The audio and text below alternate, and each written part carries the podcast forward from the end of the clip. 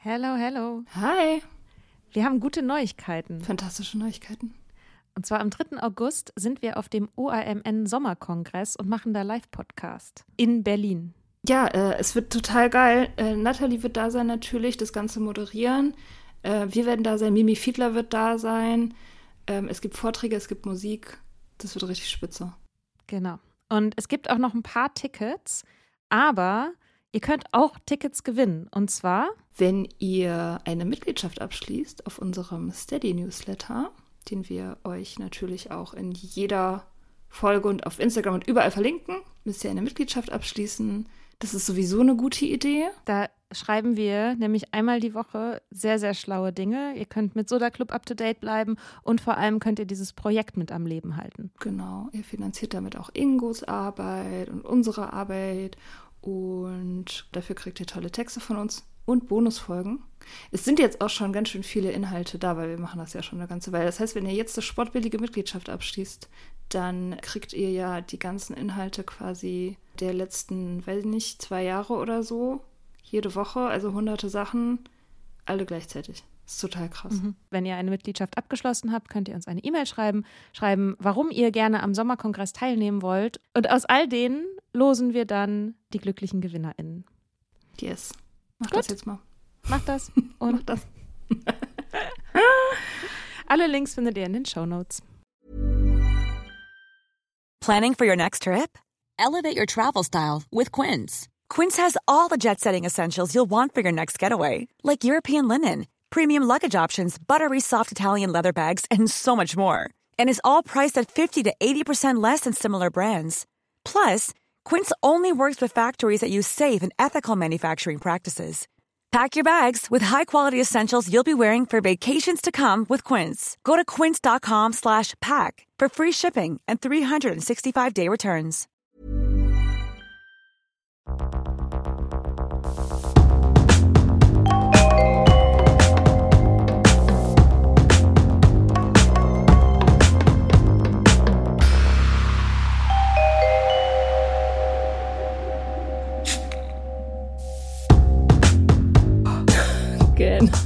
Das ist ein extrem langer Gener.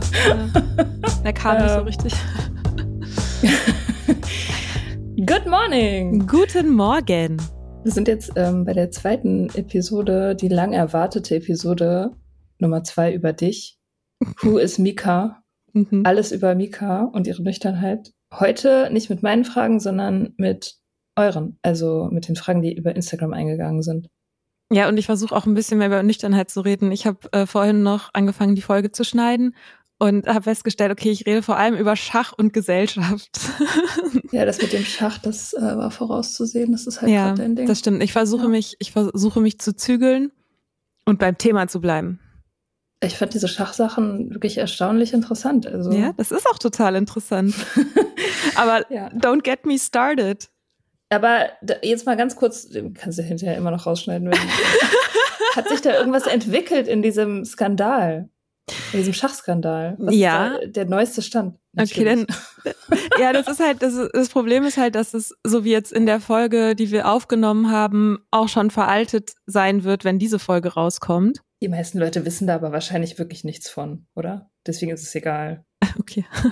ähm, der Stand ist, dass ähm, niemand, der junge ähm, Aufstrebende von den beiden, der des Cheatens beschuldigt wurde indirekt, der hat es nicht, auf jeden Fall nicht ins Finale geschafft, also ist nicht nochmal gegen den Weltmeister angetreten. Und der Weltmeister Magnus Carlsen hat tatsächlich ein Interview gegeben, als ähm, dieses Turnier vorbei war, dieses Online-Turnier, wo er ja nach einem Zug aufgegeben hat. Und hat gesagt, er wird dem nächsten Statement rausbringen und er hat den Trainer veröffentlicht, den Hans Niemann anscheinend hat, auch wenn es dafür jetzt nicht unbedingt Belege gibt. Also die meisten oder viele SchachspielerInnen halten ihre Trainer auch geheim. Man wusste nicht, wer, wer Niemanns Trainer ist. Und Carlsen hat quasi diesen Namen geoutet und das ist jemand, der war auch schon ein paar Mal auch des Cheatens ähm, beschuldigt.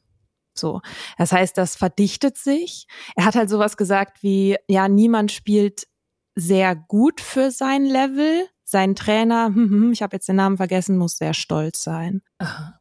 Uiuiui. Genau, und jetzt äh, wird irgendwie in den nächsten Tagen wird ein Statement erwartet. Aha, aha. Wieso halten die ihre Trainer geheim? Mm, Kann es dir nicht genau sagen. Also ich denke mal, es hat irgendwelche taktischen Gründe haben, dass ja. du vielleicht vom Trainer dann auch auf die Art und Weise schließen kannst, wie jemand spielt.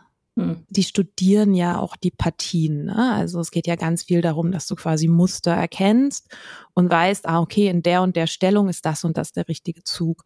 Und zum Beispiel Magnus Carlsen spielt halt total weirde Eröffnungen. Der Weltmeister spielt sehr weirde Eröffnungen oft, weil er halt weiß, er ist einfach der bessere Schachspieler. Und wenn er halt was Weirdes spielt, also ist das total verwirrend. Und dann kann sich da niemand so richtig drauf vorbereiten. Und das heißt, er versucht halt Stellungen hinzubekommen, die eben nicht auswendig lernbar vorher waren. So. Hm. Und ich könnte mir vorstellen, dass es ein bisschen was damit zu tun hat, aber da stecke ich jetzt thematisch nicht tief genug drin. Noch nicht, noch nicht. Wir warten noch nicht. Ab. Das ist ja. soweit. Ähm, ja, also willkommen ja. im einzigen Schachpodcast der Welt. Und, und einzigen ähm, nüchternen Schach. Einzigen nüchternen ähm, Schachpodcast der Welt. Ja, Magnus Carlsen hat tatsächlich auch aufgehört zu trinken. Ich habe schon mal überlegt, ob wir den mal anfragen können, aber da war gerade, ich glaube, der hat wahrscheinlich gerade Besseres zu tun. Ähm, hat aber gesagt, dass sein Schachspiel ist besser geworden, als er, nachdem er aufgehört hat. Weißt du, was ich gerade zufällig auf meinem Tisch gefunden habe? Ah, guck mal an. Ein Adapter.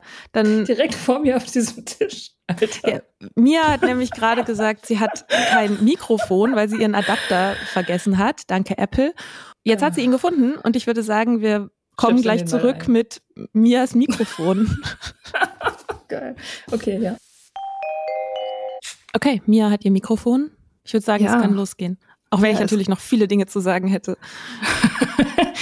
ja, äh, wir bauen das immer mal wieder ein. Okay. Äh, wir, wir, wir bauen uns einfach ganz nebenbei so eine kleine, unabhängige Sober-Schach-Community. Ja, es gibt ja auch ganz viele Begriffe aus dem Schach, also sowas wie Bauernopfer oder Hängepartie oder so. Ah, mhm, ähm, ja. Kann ich ja versuchen, zwischendrin so ein bisschen ein paar Metaphern einzubauen. Ja, sehr gut. Versuchen wir es. Okay, vielen, vielen Dank schon mal erstmal für all eure Fragen, die auf Instagram eingegangen sind. Yes, ja, es waren viele. Die erste ist, die fand ich, die macht einen Knoten in meinem Gehirn, diese Frage. Hättest du als Kind gedacht, dass du der Mensch wirst, der du jetzt bist? Ja, ich habe auch schon ein bisschen über genau diese Frage nachgedacht.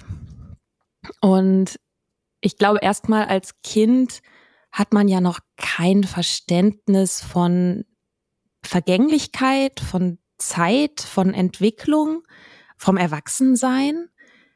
Also man lebt so sehr im Jetzt. Und ich glaube nicht, dass ich mir irgendwie hätte vorstellen können, wie es ist, erwachsen zu sein. Ich erinnere mich jetzt auch nicht unbedingt daran, dass ich so als Kind da so Vorstellungen von hatte. Es gibt Sachen, wo ich jetzt sagen würde, die waren für mich irgendwie selbstverständlich. Die sind es jetzt nicht mehr. Also zum Beispiel hätte ich mir, glaube ich, als Kind nicht vorstellen können, dass das Leben schon manchmal ganz schön schwierig ist, weil ich hatte eine sehr schöne Kindheit und eine sehr unbeschwerte Kindheit. Und wie viel Gedöns man machen muss als Erwachsene und wie anstrengend ich das finde. So Wäsche waschen und kochen, sich irgendwie ernähren. Das, das finde ich, also ja, ich glaube, das, also da, da hat man einfach keine, keine, keinen Begriff von. Und dann gibt's natürlich so Sachen, die ich vielleicht als Kind selbstverständlich fand. Also es gibt ja sowas wie ein, so ein Generationenversprechen, so dass es uns mal besser geht als unseren Eltern. Und es hat schon äh, gedauert, bis ich so ein bisschen erwachsener war, dass ich festgestellt habe, ja, ich werde wahrscheinlich nie den Lebensstandard erreichen, den meine Eltern erreicht haben. Also ein Eigenheim zum Beispiel und einen festen Job und eine sichere Rente oder sowas. Und, äh, da denkst du ja als Kind nicht drüber nach. Also insofern kann ich nicht sagen, dass ich da aktiv eine Erwartung hatte. Aber ich glaube, das war, das ist so impliziert, dass man, wenn man mit bestimmten Dingen aufwächst, denkt man, das ist einfach so. Und hm. ich meine, ein bisschen das so in Bezug jetzt zum Beispiel bei dir und Alkohol, ne, sagst du ja auch so, das war so unsichtbar einfach deshalb, also weil es so normal war. Und ich glaube, bei diesen Dingen, da, da hat das gedauert, bis ich festgestellt habe, nee, das ist gar nicht normal. Ja, hm. ja, das ist irgendwie so diese Lüge mit dem ewigen Wachstum. Das ist ja mhm. damit verwandt. Also, okay, also du dachtest als Kind, dass dein Leben immer sorgenfrei und unbeschwert bleiben wird. Ein ewiger ja, Flow des ich, Glücks. Ich glaube, irgendwie schon. Also ich denke mal, wenn man so Kind ist, dann denkt man ja auch, man ist irgendwie mit 30 ist man total alt, ja. hat wahrscheinlich vielleicht auch selber schon Kinder oder so, weil das das ist, was man kennt, weil man weiß, okay, man selber ist Kind und die ersten Bezugspersonen, die man hat, haben Kinder, also die eigenen Eltern haben logischerweise Kinder und mhm. dann denkt man, dass man das auch so haben wird oder auch ja. will vielleicht oder dass das, dass es halt einfach so ist. Ja, ja. stimmt, heiraten, Kinder kriegen. Okay. Aber hättest du dich äh, uncool gefunden als Kind, jetzt wie du erwachsen bist, oder eher so cool? Hättest du gesagt, ja, ja, das ist super, oder mehr so, nein, um Gottes Willen? ich weiß nicht, über als Kind finde ich total schwierig. Ich glaube, als Teenie ähm, hätte ich mich uncool gefunden. Nee, ich glaube, so jemanden wie mich als Teenie im Leben zu haben, hätte ich cool gefunden. Mhm. Ja, nächste Frage. Hast du seit der Diagnose, ich vermute, es ist damit ADHS gemeint, Denk eine andere Sicht auf den damaligen Konsum? Wenn ja, welche? Ja, hat sich auf jeden Fall verändert dadurch. Ich denke, dass dieser Aspekt Selbstmedikation im Nachhinein deutlich klarer für mich ist. Also mich runterzuregeln, mich zu beruhigen, Ruhe in Anführungsstrichen herzustellen. Auch so das Suchen irgendwie nach Dopamin. Das sind schon Sachen, das hat auf jeden Fall im Rückblick jetzt einen größeren Stellenwert. Und natürlich auch Gründe, Gründe in Anführungsstrichen natürlich, weshalb ich getrunken habe, dieses Chaos im Leben nicht sehen zu müssen und nicht so richtig aus dem Quark zu kommen und das Gefühl zu haben, unter dem eigenen Potenzial zu bleiben, was natürlich durch den Alkohol auch verstärkt wurde, aber was auch ein Grund war, weshalb ich aus meinem Leben fliehen wollte. Dafür muss man nicht ADHS haben, aber ich denke schon, dass es bei mir einen, einen wichtigen Einfluss auf jeden Fall hatte. Ja, du hast ja auch danach kurz den Gedanken gehabt, jetzt könnte ich eigentlich auch wieder anfangen zu trinken. Ja, das war super spannend. Das, ja, das erzähle ich in der, in der Folge, glaube ich, die, die wir direkt nach meiner Diagnose aufgenommen haben. Ja. Und da erzähle ich das, ne, dass, weil ich erinnere mich auch an den Moment, dass ich ja, bei meinen Eltern war und so da dachte, ah ja, jetzt weiß ich ja, weshalb ich getrunken habe. Ich könnte ja jetzt auch wieder anfangen, weil ich ja das Grund, Problem jetzt verstanden habe. So, natürlich total der Quatschgedanke. Aber er war da. Mhm. Und dann hast du ihn genommen und hast gesagt so, äh, was machst du denn hier? Excusez-moi. ähm, ja, ich meine, sowas wird, glaube ich, immer wieder auftreten. Also, dass man denkt, weil sich etwas grundlegend verändert hat. Man hat eine neue Information oder die Lebensumstände haben sich auf eine Art und Weise verändert, die sich grundlegend anfühlt, dass man dann anfängt, feststehende Entscheidungen auch in Frage zu stellen. Und das ist ja an sich auch erstmal kein schlechter Mechanismus, zu sagen, okay, ich habe, es hat sich etwas verändert. Ich nehme jetzt nochmal Sachen unter die Lupe und gucke, ist das noch das Richtige oder so? Und ich muss halt bei der Nüchternheit sagen, das ging ziemlich schnell, dass ich festgestellt habe, ja, ja, doch, das ist schon auch das Richtige. Also, und selbst wenn mhm. ich trinken könnte, was ich nicht kann, aber wenn ich könnte, würde ich es nicht wollen. Ja, ich, ich habe, wenn so, wenn ich solche Gedanken habe zum Alkohol, dann denke ich immer irgendwas anderes in mir denkt die. Also ich habe dann immer das Gefühl, das ist sowieso, jemand hat diesen Gedanken jetzt in meinen Kopf reingeschmuggelt, weil eigentlich ähm, ist der Gedanke halt, egal wie man ihn dreht und wendet, ja abstrus dann meistens, sondern es ist halt einfach ja. ein Suchtgedanke. Ne? Es ist halt einfach so ein, der, der Shit versucht's halt nochmal. Mhm. so. Ja, ja, genau. Das ist so ein, ja, ein netter Versuch. Ja. Also wie jemand, den man aus sehr guten Gründen aus seinem Leben ähm, gestrichen hat, klopft nochmal an und man denkt sich, äh, mhm. warum kommst du auf den Gedanken, dass das jetzt irgendwie eine gute ja. Idee ist, dass wir zusammen abhängen? Ja. ja. Ähm, welche ambivalenten Gedanken hast du denn noch zum Thema Alkohol? Mm, ich habe schon einige. Triggerwarnung.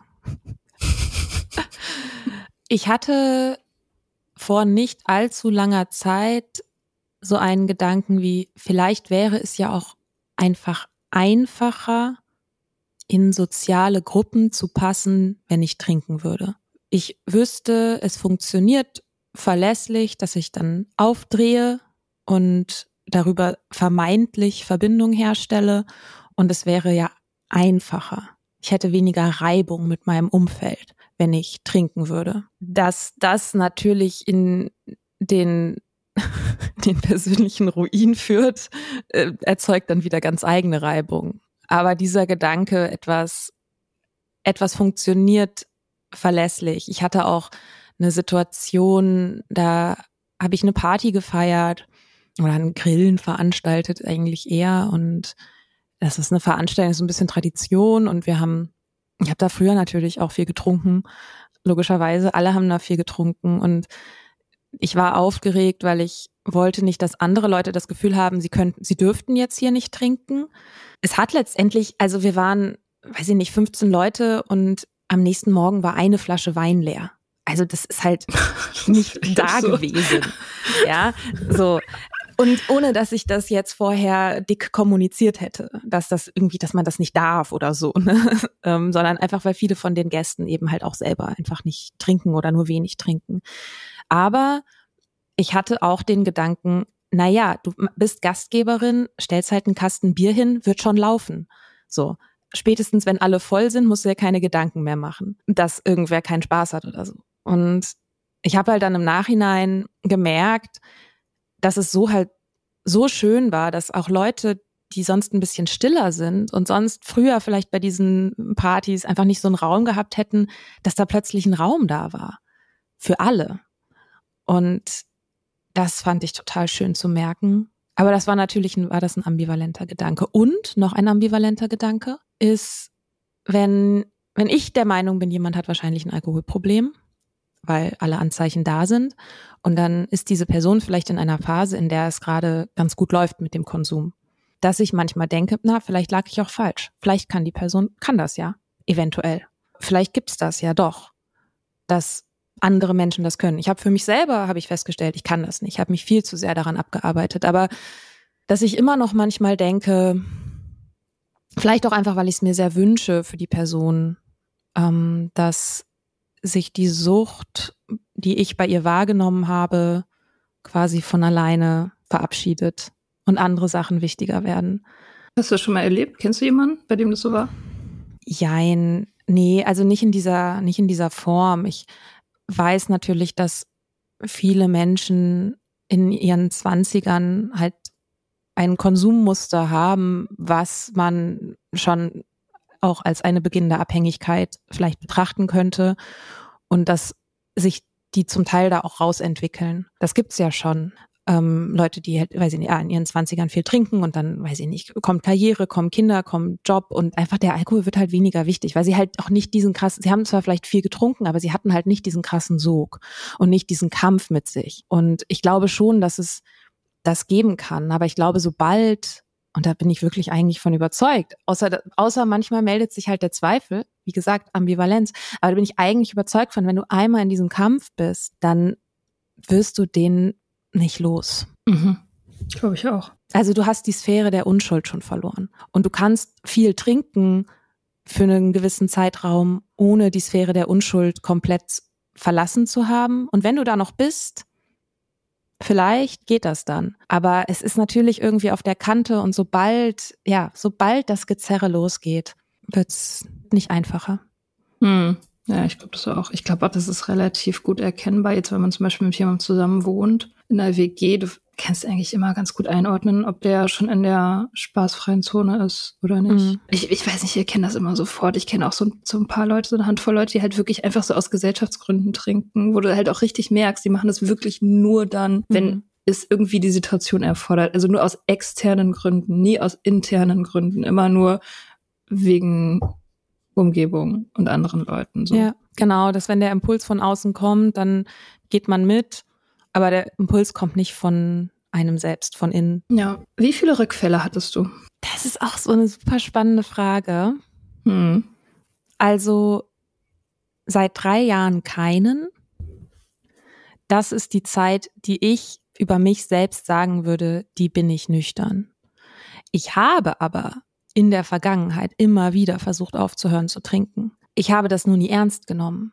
Ich habe das immer für mich selber als eine Lifestyle-Entscheidung verbucht und habe so ein Programm gefahren, was ich jetzt, wo ich diese Begrifflichkeiten kenne, Dry Drunk nennen würde, also trockene Trinkerin. Also ich habe das Leben einer Trinkerin geführt, ohne Alkohol zu trinken. Also ich habe ganz viel alkoholfreies Bier getrunken. Ich ähm, habe keine Routinen verändert.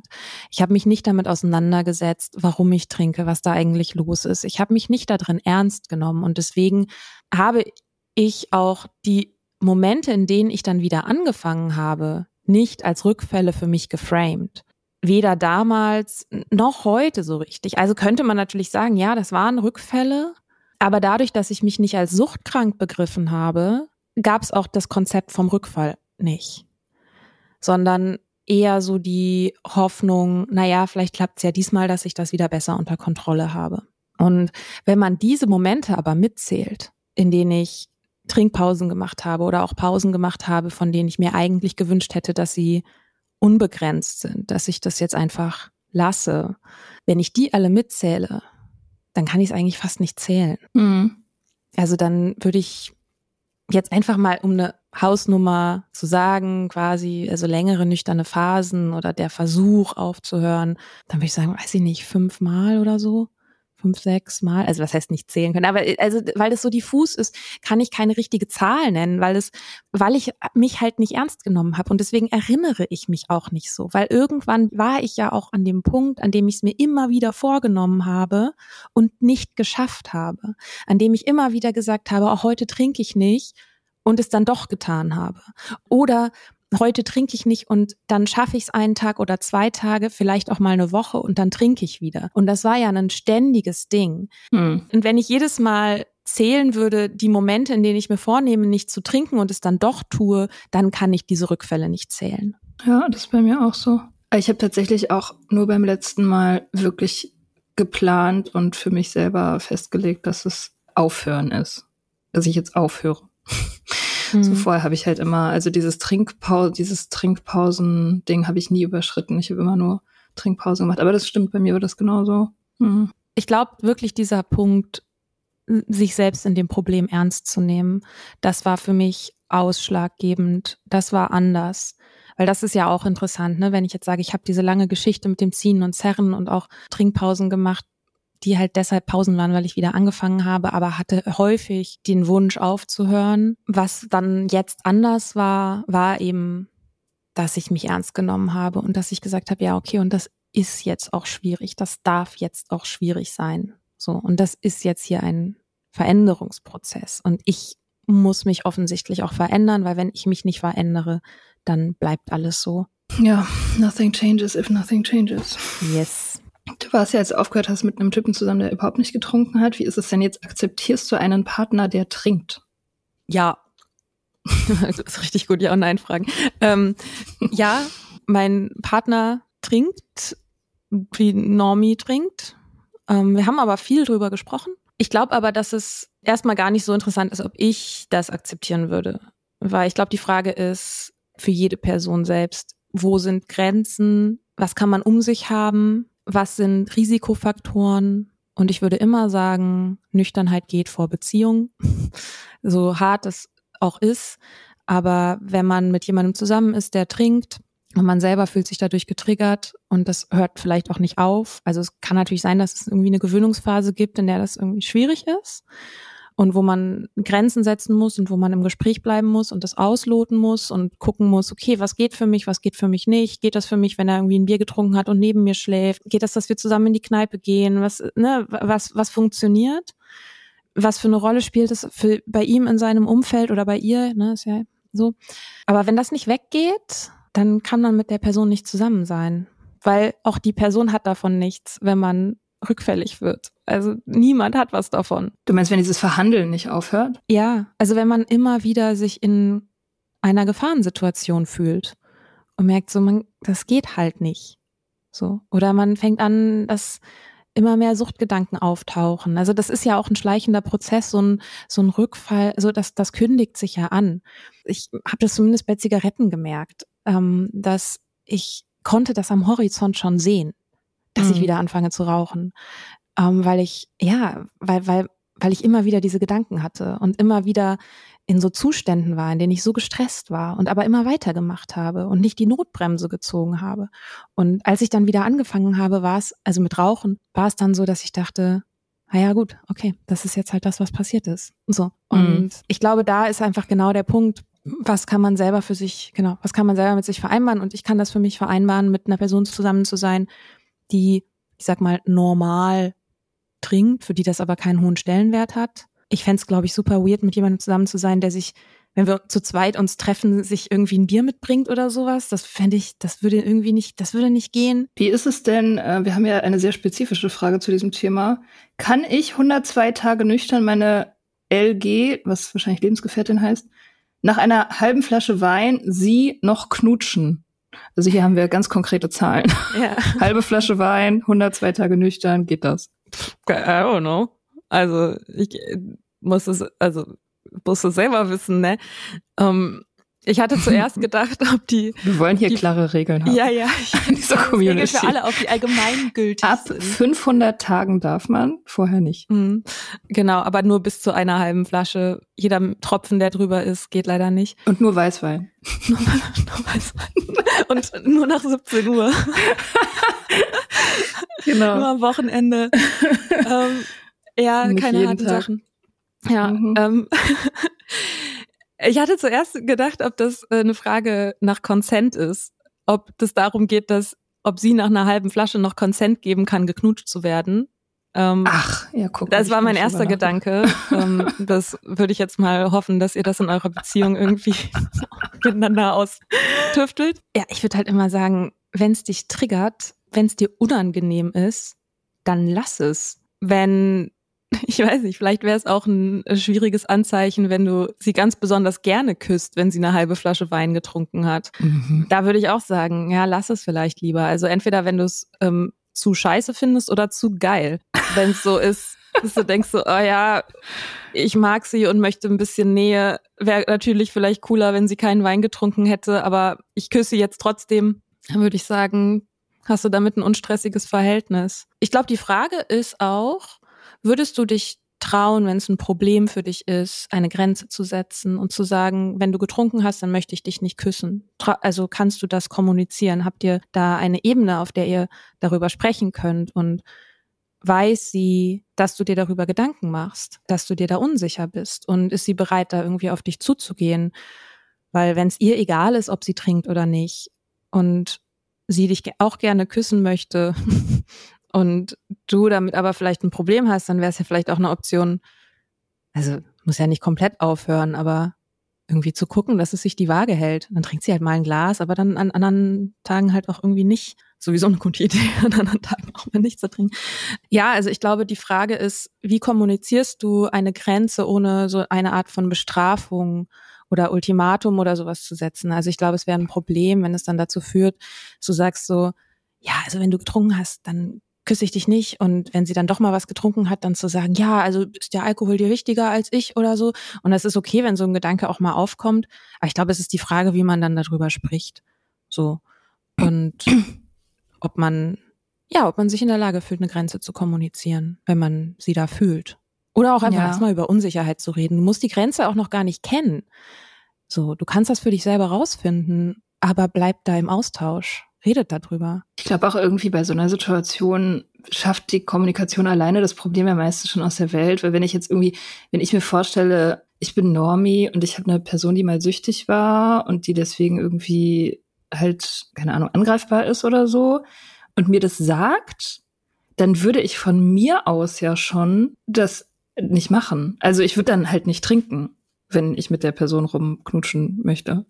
So oder? Weiß ich nicht. Ja, ist finde ich total die schwierige Frage, weil ja, würde ich irgendwie auch so sehen, weil ich halt ich kann einfach nicht verstehen, wie man ein unstressiges Verhältnis zu Alkohol haben kann und trotzdem trinken. Ich kann das nicht fühlen. Ich weiß nicht, wie das ist.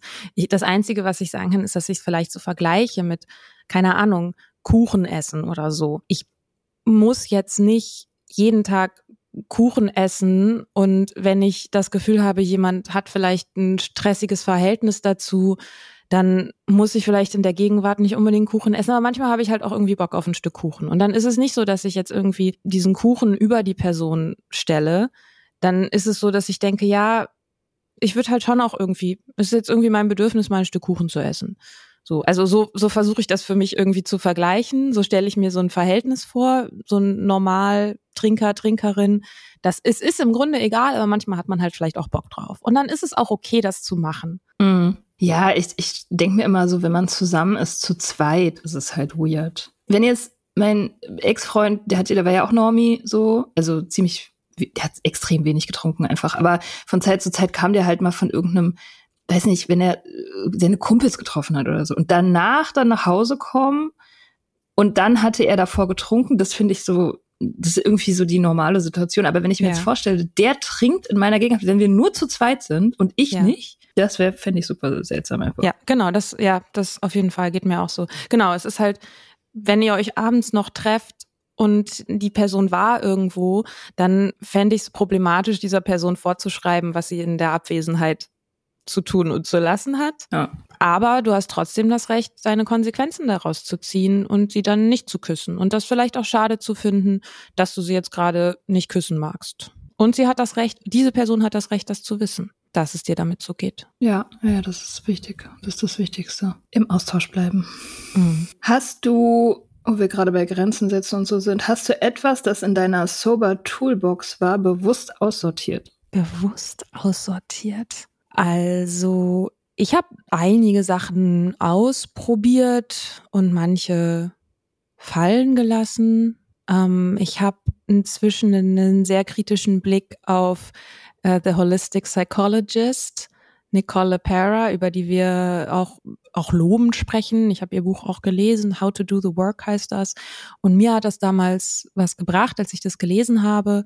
Und ich habe aber immer mehr so darüber nachgedacht und habe sie sozusagen aussortiert für mich, weil ich den Kult um sie so ein bisschen problematisch finde, weil sie versucht, glaube ich, eine Lösung, ihre Lösung passend für alle zu verkaufen. Und macht es nicht zum Beispiel als Coach, also Coaches richten sich ja erstmal grundsätzlich an die gesunden Menschen, so, die lebensfähig sind, ganz, auf ganz basalen Ebenen und deswegen auch flexibler im Denken vielleicht. Aber dadurch, dass sie halt Psychologin ist und das auch so sehr vermarktet, sich selbst als Psychologin vermarktet, richtet sie sich ja auch an Menschen mit psychischen Erkrankungen. Und das finde ich problematisch. Ich kann jetzt nicht sagen, dass es so eine spezielle Sache gibt, die sie irgendwie jetzt anders sagen würde als andere Leute so, ne? Die empfiehlt genau denselben Bums wie alle anderen auch. Ja, beweg dich halt irgendwie irgendwas mit Nervensystem, ernähr dich okay, kommunizier deine Gefühle. Äh, so, das ist ja alles total richtig. Sie framet Trauma sehr weit, was ich erstmal okay finde. Aber ja, also die, die habe ich, bei der habe ich eigentlich inzwischen, kriege ich da irgendwie so ein uh, Gefühl. Aber äh, das liegt daran, dass sie letztendlich so eine neoliberale Schiene fährt, ne, dass sie sagt, so, es ist alles Mindset im Prinzip. Also jetzt stark vereinfacht. Du musst einfach ja. nur das und das und das machen und dann ist alles weg. Ja, und im Grunde so implizit sagt, so, es gäbe ja keine, es gäbe keine psychischen Erkrankungen, weil es ist ja alles irgendwie Nervensystem und Mindset und so. Und es mhm. ist natürlich auch ganz viel Nervensystem und es ist auch ganz viel Mindset. Aber du, du kannst halt irgendwie einer Person mit einer klinischen Depression, äh, die kannst du halt nicht mit, mit Yoga heilen, so. Nicht, dass das nicht helfen würde, bestimmt. Aber that's not the issue.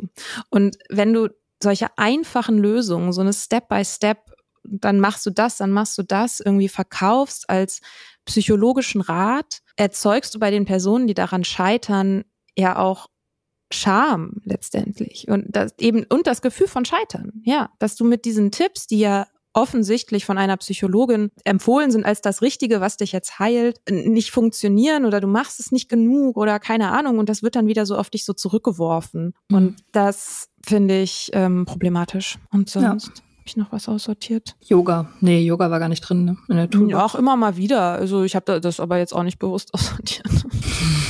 ähm, ist eher so, das ist sowas, was halt so mal kommt und mal geht, ne? Also so wie mit Sport, es gibt Phasen, in denen mache ich ganz fleißig mein Bett und dann gibt es Phasen, in denen mache ich das nicht. Generell dieses ganze Routine-Ding, habe ich auch was im Newsletter drüber geschrieben. Diese Routine als Allheilmittel für alles. Du brauchst nur die richtige Morgenroutine, du brauchst nur die richtige Abendroutine, du brauchst nur die richtige Money-Routine und dann wirst du von alleine reich und wenn du die richtige Essroutine hast, dann wirst du von alleine, was auch immer du werden möchtest, so. Und ich scheitere halt ständig an Routinen und es nervt. Und es klingt total verlockend und es klingt auch total sinnvoll, dass Sachen auf Autopilot dann plötzlich funktionieren und durch kleine Veränderungen in deinen Habits wirst du irgendwie, wird dein Leben auf wundersame Weise besser. Klingt total geil. Für mich funktioniert es bisher nicht wirklich. Und natürlich, jedes Mal, wenn ich was versuche, dann bleibt auch immer ein bisschen was hängen. Und es ist einfacher, auch wieder zurückzukommen. Aber dieser, dieser Drang, jetzt braucht jetzt wieder eine Routine, das habe ich auch aufgegeben. Kein Bock mehr auf fucking Routinen aufbauen, so. Ja, es ist halt, es ist die Sehnsucht nach Kontrolle einfach, die urmenschlich ist, glaube ich, und die nie, also ich meine, allein die Tatsache, dass da 100.000 Bücher und 100.000 Life-Coaches und 100.000 whatever irgendwie YouTube-Tutorials drüber existieren, zeigt ja, dass es offenbar ein Menschheitsthema ist und dass das alle haben und dass es wahrscheinlich auch nicht weggeht, weil wir halt so gebaut sind. Und da ist natürlich, ist natürlich auch eine super, einfach eine super Industrie, weil es nie aufhört. Genau, es ist auch sonst würde ja ein Buch reichen. Genau, es ist wieder eine einfache Lösung, die für alle irgendwie verschrieben wird und die die mhm. die so eine Art Heilsversprechen auch in sich trägt. Ist eigentlich auch fast so ein bisschen wie das Himmelreich. Ich habe wirklich das Gefühl, es hat ein bisschen was religiöses. Voll. Du machst etwas investierst Disziplin und Zeit und wirst dann die Früchte ernten in einem obskuren später. Wenn du diese Zeit erstmal, wenn du da erstmal durchgekommen bist, dann irgendwann wird diese Routine von alleine funktionieren und du musst überhaupt nichts mehr machen und alles wird gut. Und das ist natürlich, ich, also ich bin da total anfällig für, ne? Weil ich will ja auch, dass alles gut ist. So. Aber ich meine, wenn es wirklich so einfach wäre, wenn es wirklich so gut funktionieren würde, dann hätten wir alle richtig geile, gesunde Routinen. Und natürlich ist es total sinnvoll, sich anzugucken, okay, wie, wie kann man überhaupt eine Routine, wie funktioniert das überhaupt, eine zu bauen? Und wie, wie kann ich vielleicht auch Sachen, die ich nicht so gerne machen möchte, für mich so ein bisschen schwieriger machen und Sachen, die ich gerne machen möchte, ein bisschen einfacher machen? So, all solche Sachen. Klar, ist gut, sich damit auseinanderzusetzen, aber auch da AA-Motto, take what you need and leave the rest. Also guck, was du davon irgendwie verwenden kannst und lass dich nicht, also lass dich nicht in so eine, weiß ich nicht, ja, Routinen sind das Beste, du musst das jetzt immer alles machen und wenn du das nicht machst, dann hast du versagt, lass dich da nicht reinziehen. Nimm nicht so wie ich. Ja, oftmals ist, ich, ich empfinde das immer so, wenn meine Routinen funktionieren, dann ist es eher ein Zeichen dafür, dass mein Leben gerade gut ist. Also es ist eher ein Symptom mhm. und nicht die Ursache sozusagen. Ja. Und auch irgendwie den Umständen geschuldet. Ich zum Beispiel mache jeden Tag mein Bett, aber das liegt nur daran, dass ich in einem Einzimmer-Apartment wohne. Mhm. Und wenn ich das nicht mache, dann ist halt irgendwie automatisch das ganze Zimmer chaotisch. Ich glaube auch, was, also was mir tatsächlich hilft, ist zu gucken, welche Systeme kann ich bauen, die mich tragen. Kann ich einmal eine Sache machen, die dann trägt? Zum Beispiel habe ich in meiner Küche, ich habe sehr wenig Geschirr da stehen und im Grunde alles Geschirr, was ich habe, ist mit einmal Spülmaschine durch. So und es mhm. geht fast alles, bis auf so ein paar Bretter und ein paar Messer, geht auch in die Spülmaschine. Das führt dazu, dass selbst wenn die Küche ist eine sehr kleine Küche. Wenn sie komplett voll steht, ist sie immer noch sehr schnell wieder sauber zu machen. Und es war ganz lange Zeit so, dass ich hatte da halt irgendwie super viele Teller, weil dann muss ich nicht so oft abspülen und dann muss ich nicht so auf die Spülmaschine laufen lassen. Und dann habe ich halt super viele Teller und dann stapelt sich das alles auf. Das ist zum Beispiel so ein System, was ich mir gebaut habe, dass ich das extra Geschirr, dass wenn mal Gäste kommen oder was auch immer, habe ich halt in einem anderen Zimmer, in einem anderen Schrank. Da gehe ich normalerweise nicht hin. Deswegen, wenn ich einfach kein Geschirr mehr habe, dann muss ich halt die Spülmaschine laufen lassen. Ja. Also das meine ich mit System. Ja, ich habe das mit meiner Steuer gemacht. Ich habe einmal meine Steuer, also sozusagen, wo was eingetragen werden muss und welche Werte und so weiter, auf welcher Seite und in welchem Fach und wie diese Fächer heißen, in diesem Elster-Formular. Ich mir alles einmal aufgeschrieben, das hat ewig gedauert ähm, und war total nervig, aber seitdem habe ich halt diese Liste und kann mich daran orientieren und mhm. das hat diese ganze Sache extrem vereinfacht. Also es hat die Hürde einfach deutlich kleiner gemacht das ja. wieder zu tun. Genau, so ein bisschen die Frage nach großen Dominosteinen, die man umwerfen mhm. kann. Genau. Hast du in der Nüchternheit neue Hobbys entdeckt? Ich entdecke immer neue Hobbys. Als erstes habe ich einen Töpferkurs gemacht. Wirklich? Das war Wie cool. Klischee. Ja. ja. War voll geil. Ja, das ist mega ähm, geil. Ja, ich habe angefangen Schach zu spielen. Das wird jetzt keine große Überraschung sein. Ähm, ich habe wiederentdeckt, also Malen und Kunst. Ich habe jetzt im letzten halben Jahr, es hat ein bisschen gedauert, ich habe früher als Kind super viel gemalt und irgendwie als Jugendliche. Ich habe immer ab und zu auch mal ein Bild gemalt oder mal eine Grußkarte gemalt oder so, aber das nicht, dem nicht so viel Raum gegeben. Und so im letzten halben Jahr mache ich das wieder viel. relativ viel. Und weiß aber auch, dass es okay ist, wenn das dann mal wieder nicht mehr so viel ist. Da habe ich ein ganz friedliches Verhältnis zu. Sonst noch andere Hobbys. Ich wollte mal anfangen zu sticken, habe ich nicht, bin ich nicht weit mitgekommen. Mal anfangen, so Armbänder zu knüpfen. Hat Lena mir damals noch im Wendland, hat mir irgendwie so Faden gekauft. Habe ein halbes geschafft. Armbänder, so wie den 90ern, diese ich wollte Dinger. dir, ja, ich wollte dir ein Freundschaftsarmband knüpfen. Oh habe ich nicht gemacht. Verdammt, jetzt weiß ich das und bin traurig darüber. Ja, es gibt ein halbes. Das kann ich ja vielleicht bei Gelegenheit noch Kann ich dann selber zu Ende knüpfen. Ja, kannst du genau. Boah, ich weiß gar nicht mehr, wie das geht. Boah, in den 90ern, jetzt kriege ich gerade so ein Flashback. Ja, Lena das... hat mir das beigebracht. Aber die, also wirklich diese alten, die, die wir damals auch gemacht haben, mit diesen kleinen Puppeln, ja, ja. die immer so verschieden breit. Knödel. Ja, genau. Ah, krass. Okay. Mhm. Ja, das stelle ich mir auch sehr ähm, entspannend vor. Mhm. Mhm, okay. Cool. Dann äh, warte ich auf mein Freundschaftsarmband. Kannst du lange warten. Ich habe angefangen zu podcasten. Das würde ich sagen. Ist auch ist neu. Das ein Hobby? Eine, eine Passion. Ja, Passion Project. Ich habe ja irgendwie keine Hobbys. Ich, ich, alles, was ich mache, ist irgendwie verwertbar. Arbeit. ja. Ja, ich habe auch kein Hobby, was jetzt langfristig also ich gehe jetzt nicht in einen Sportverein einmal die Woche und mache da Taekwondo oder so. Also das. Das würde ich auch nicht. Ich meine, ich mache zwar Sport, aber das würde ich nicht als Hobby bezeichnen. Ich mache das auch nicht, weil ich das gerne mache, sondern weil ich muss. mm. Ich finde, Hobby ist überhaupt so ein Boomer-Konzept irgendwie. Weiß ich nicht. Das ist halt für Menschen, die ihr Leben nicht als Projekt ansehen. Ja, oder für Leute, die halt einfach irgendwie wirklich Freizeit haben. Also gut, ich sag jetzt nicht, dass ich keine Freizeit hätte. Also habe ich ja schon, aber irgendwie halt auch nicht. Ja, ich glaube, mein Haupthobby ist auch einfach, mich irgendwie für Sachen zu interessieren und dann irgendwann nicht mehr. So. Also das so. Das kommt auf die Liste mit den, mit den Zitaten. Mein Hobby ist, mich für Sachen zu interessieren und dann nicht mehr. Ja, aber so, ach, keine ja. Ahnung, so, ich bin ja total, ich hatte ja so ein paar Monate, bin ich ja total hier auf Geschichte der Sucht äh, und Alkoholismus und sowas mega krass abgegangen. Ich habe irgendwie haufenweise Bücher zu dem Thema, viele davon auch gelesen oder die meisten auch gelesen. Es, es beschäftigt mich jetzt gerade nicht so, aber ich habe da viel gelernt und ist gut. Und irgendwann kommt das wahrscheinlich mal wieder.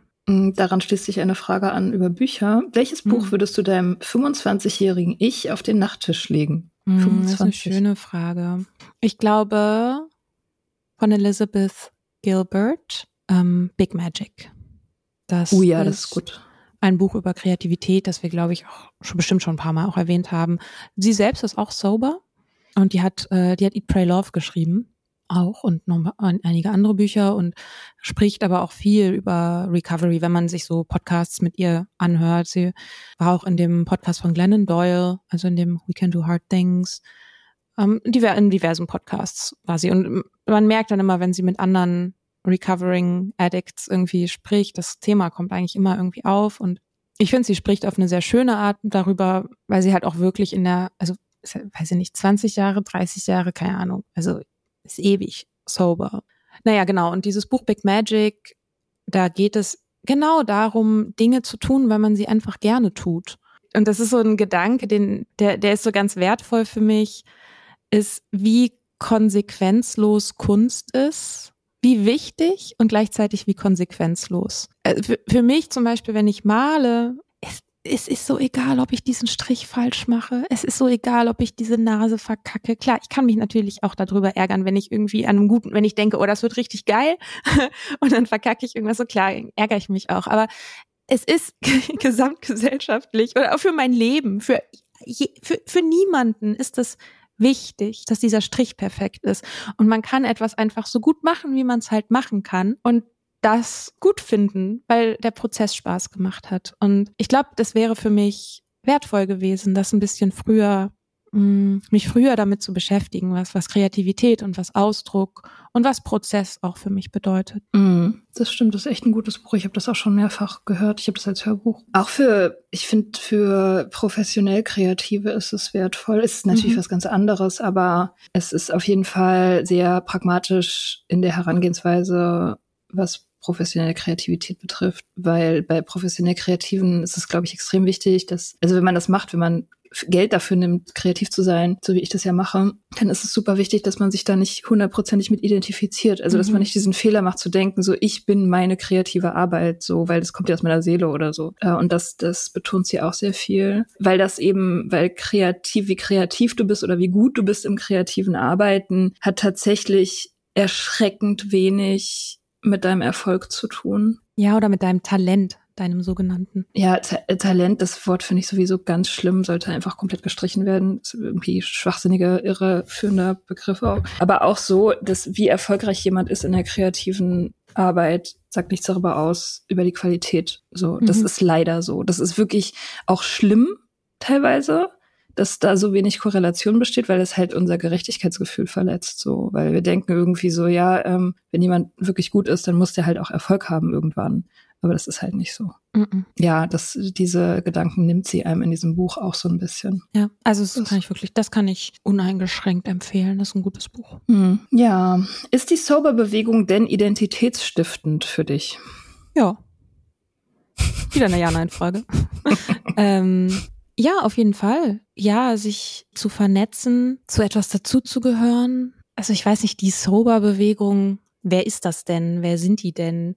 Ich denke halt, jeder Mensch, der irgendwie in Recovery ist, hat was mit mir zu tun. Und das ist für mich identitätsstiftend. Auch jeder Mensch, der süchtig ist, hat was mit mir zu tun. Das ist auch identitätsstiftend, aber ein bisschen anstrengender. Ähm, ähm, merken wir ja auch immer wieder, wenn wir Gäste haben, gerade, also ich glaube, die Folge kommt jetzt vorher raus, aber wir haben das Gespräch mit Pepe schon aufgenommen und das äh, Interview mit Christine Kuschmieder ist ja rausgekommen und wir haben mit Viola schon gesprochen. Könnt ihr euch jetzt alle drauf freuen, dass das alles jetzt noch kommt? Also Viola und Pepe von So Berlin.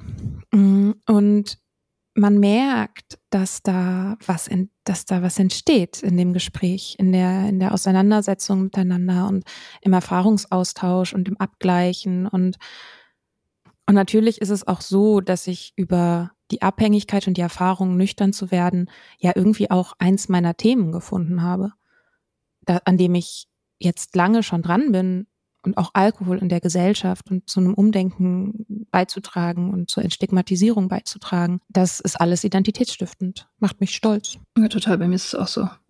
Ja.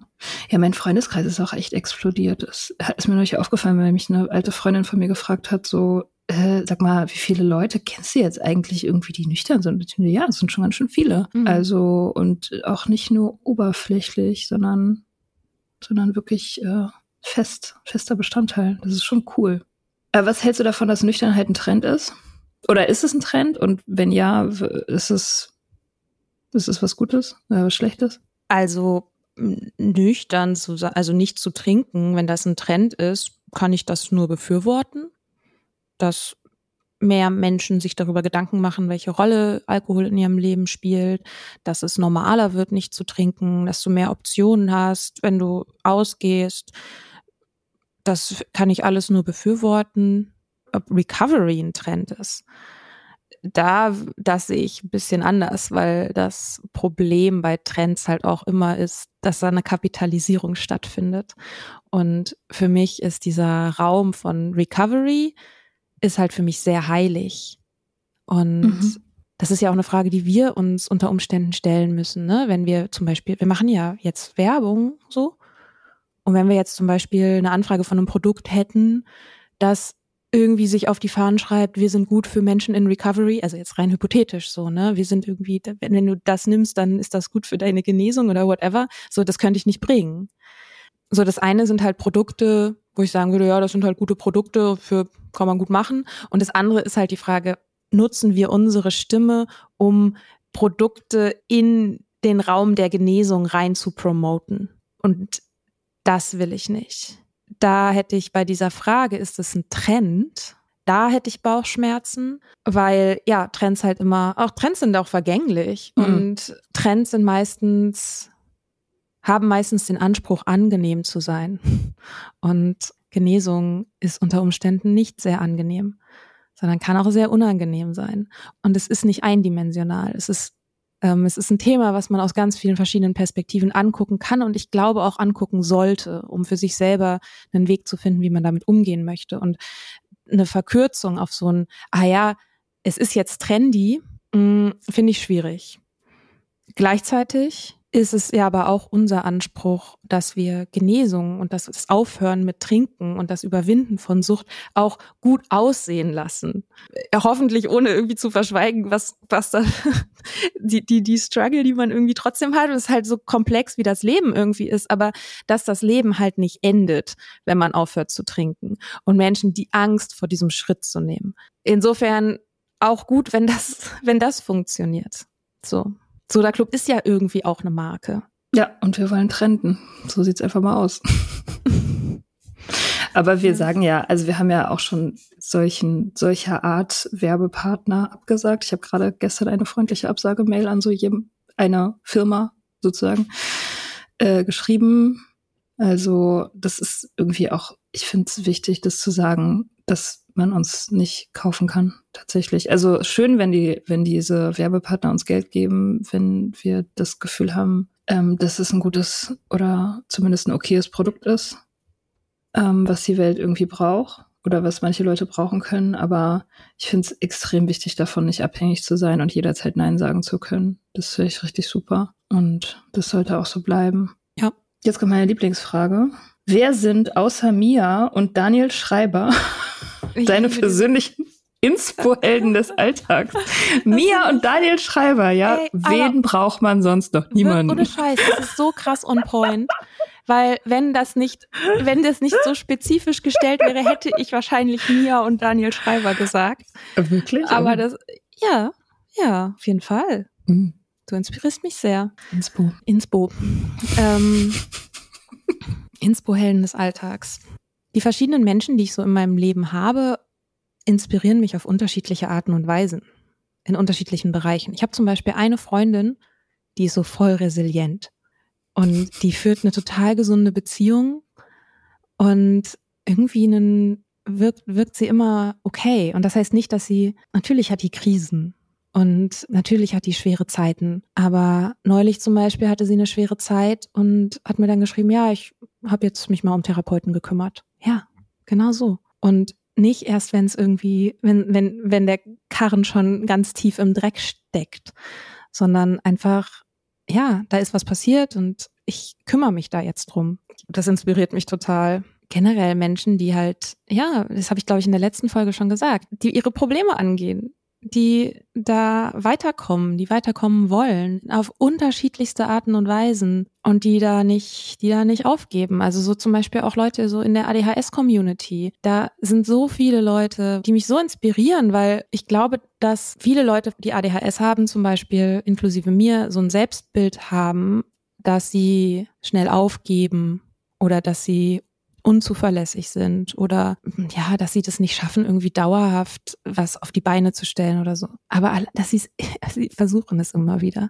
Sie machen es immer wieder und das, das ist was, was mich inspiriert. Also Leute, die weitermachen.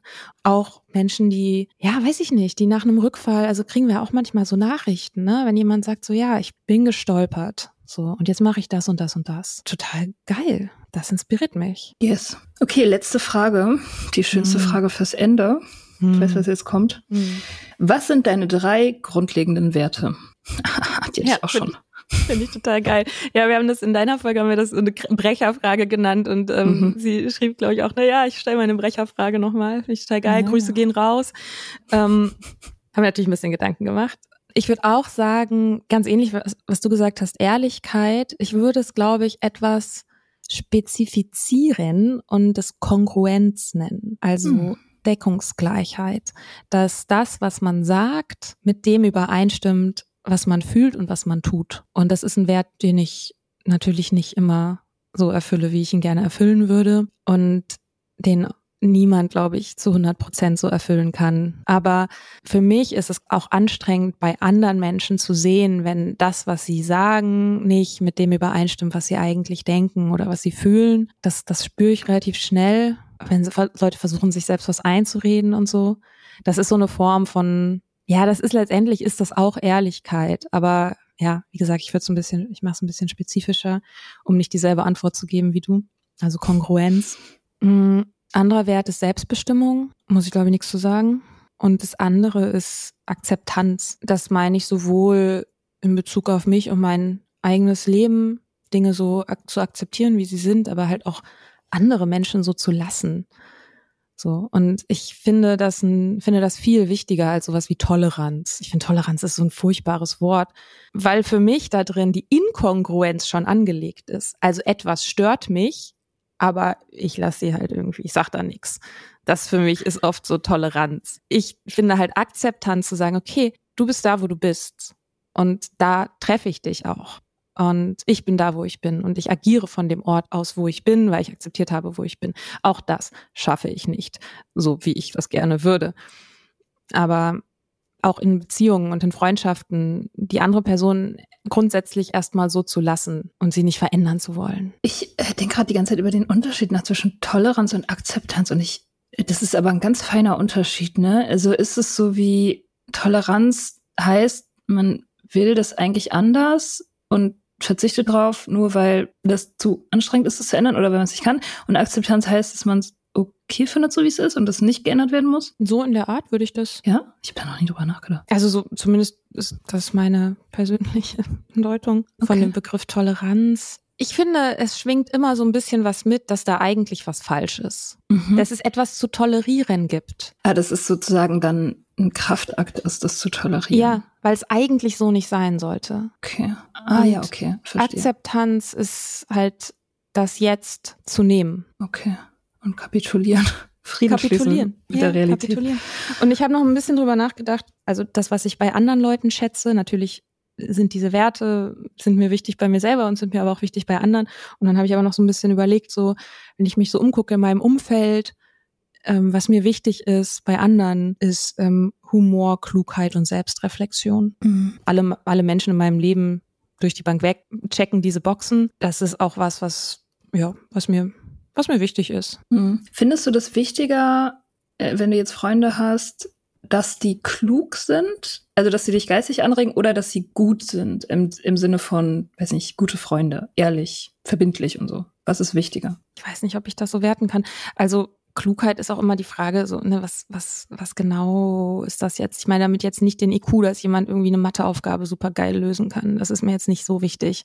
Wäre jetzt für mich kein Ausschlusskriterium, dass jemand, ja, weiß ich nicht. Ähm, ich glaube, für mich bedeutet Klugheit auch eine Flexibilität im Denken zu haben. Und das geht auch mit Humor einher, dass man andere Standpunkte einnehmen kann und dass man irgendwie auch von einer anderen Position aus zum Beispiel auch mal argumentieren kann, dass man sagt, dass man wägen kann, dass man sagt, so ja, es gibt irgendwie, ne, man kann das so sehen, man kann das so sehen, ich entscheide mich jetzt vielleicht für das oder vielleicht entscheide ich mich auch mal gar nicht, ich lasse vielleicht auch mal was hängen und muss da jetzt nicht sofort eine Meinung zu haben. Das ist für mich ein Zeichen von Klugheit, also eine Flexibilität im Denken zu haben und das ist mir schon wichtiger als weiß ich nicht, andere Sachen. Weiß nicht, was war das, was war die Alternative, die du gerade meintest? Na, charakterlich gut einfach. Ach so so anständig. Ja, doch, ist, ist auch wichtig, dass jemand kein Arschloch ist.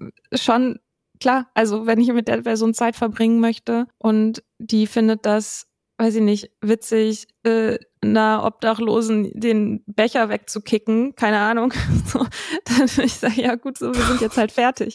Also, weiß ich nicht, das also ist für mich so eine Grundvoraussetzung, dass man so ein, also dass man eine Grundanständigkeit und einen Grundrespekt hat vor allen Menschen. Ja, insofern ist das auch noch wichtiger. Ja, wenn ich sage, es ist eine, es ist vorausgesetzt und eine Grundeigenschaft so sehr, dass ich sie eigentlich, dass sie überhaupt nicht verhandelbar ist, dann ist es wahrscheinlich ähm, wichtiger. Ja. Aber wie gesagt, schwierig zu werden. Okay. Ähm, ja, das waren alle Fragen. Alle Fragen. Hm, voll gute Fragen. Danke für die Fragen, hm, liebe ja, Instagram-Community. Hat mich gefreut. Ja, uns auch. Ähm, habt einen fantastischen Sonntag. Ja, schönen Sonntag. Bis bald. Bye, bye.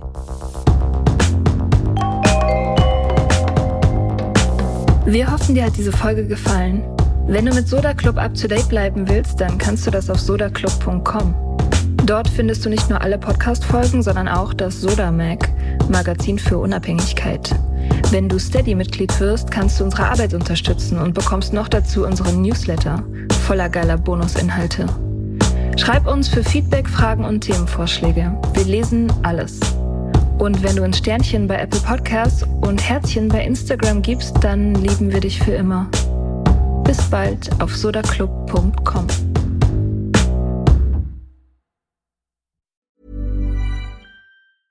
Want flexibility? Take yoga. Want flexibility with your health insurance? Check out United Healthcare Insurance Plans. Underwritten by Golden Rule Insurance Company, they offer flexible, budget friendly medical, dental, and vision coverage that may be right for you. More at uh1.com.